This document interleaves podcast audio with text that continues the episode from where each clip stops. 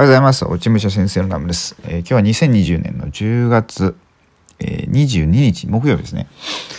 えー、なんですが、え昨日ですね、あの、鬼滅の刃劇場版を見てきまして、まあ良かったんですよね。うん、まあなんかわざわざこれ僕が言うことでもないんですけど、まあ良くて、で、なんですかね、まあもともと、あのまあ本は読んでたんですよね家にあるんで。で結末分かってるんですけどで結末分かってんのにまあそこまで楽しめるっていうのもうすごいなと思ったんですよ。うん、なんかなんですかねやっぱ漫画では描ききれなかったその細かい描写とか、うん、なんかそういうところをまあフォーカスしてすごいこう、まあ、2時間ぐらいに膨らまして映画にされてたって感じなんですけどまあ本当すごいまあ、クオリティだなと思って、まあ、音も音楽ももちろん良かったし声優さんもまあ皆さんすごい良かったんでで泣けてやっぱり。あの、まあ、僕あれですねやっぱ漫画読んでた時も良かったのはあれなんですよね。あのえっ、ー、と誰でしたっけ？あ煉獄さんのお母さんなんですよね。お母さんの言葉まあ煉獄さんとお母さんのやり取りがやっぱ僕は結構すごい好きであそこで結構泣けるんですけどで、良かったんですよね。まあ映画はまあいいんですよ。で、映画良くて、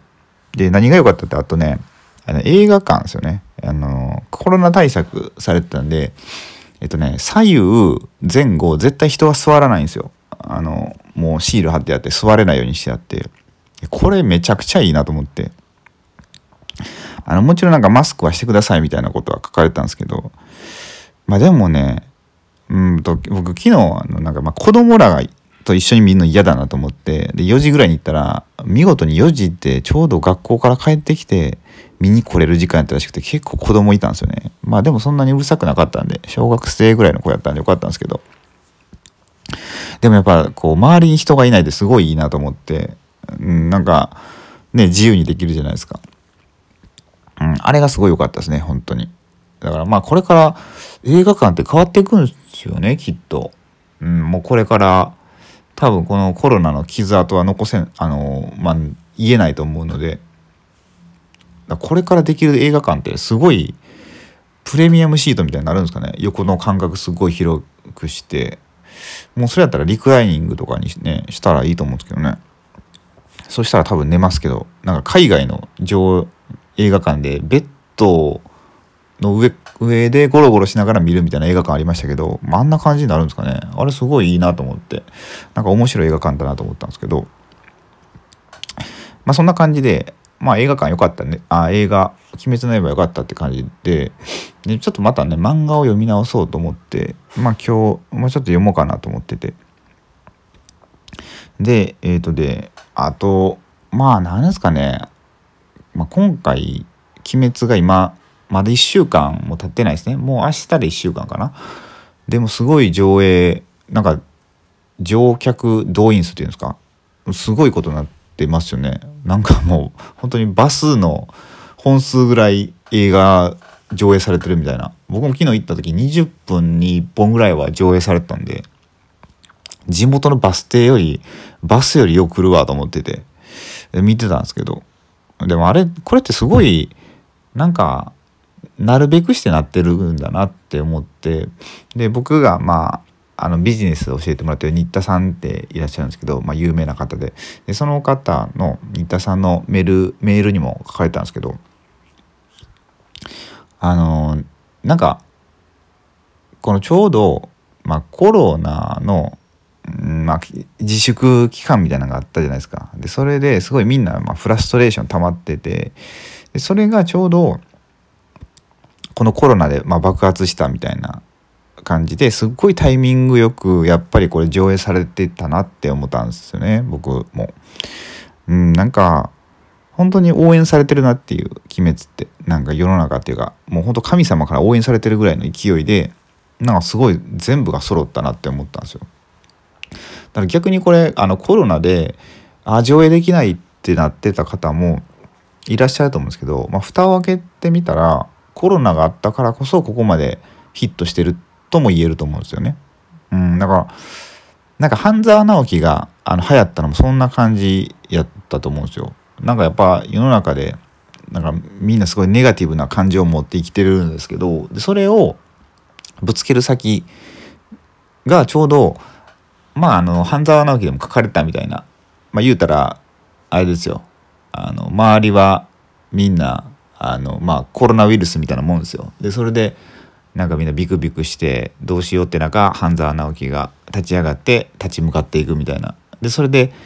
まあ最終的には勝っていくわけじゃないですか。そういうものとやっぱ自分とこう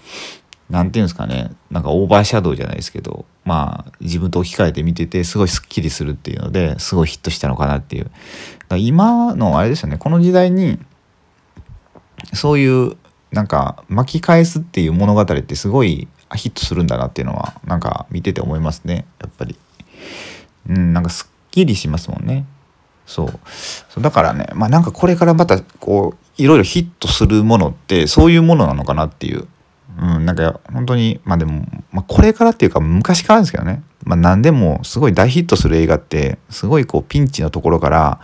いかにこう這い上がっていくかみたいなそういうストーリーにやっぱり心を動かされるんで、まあ、それがより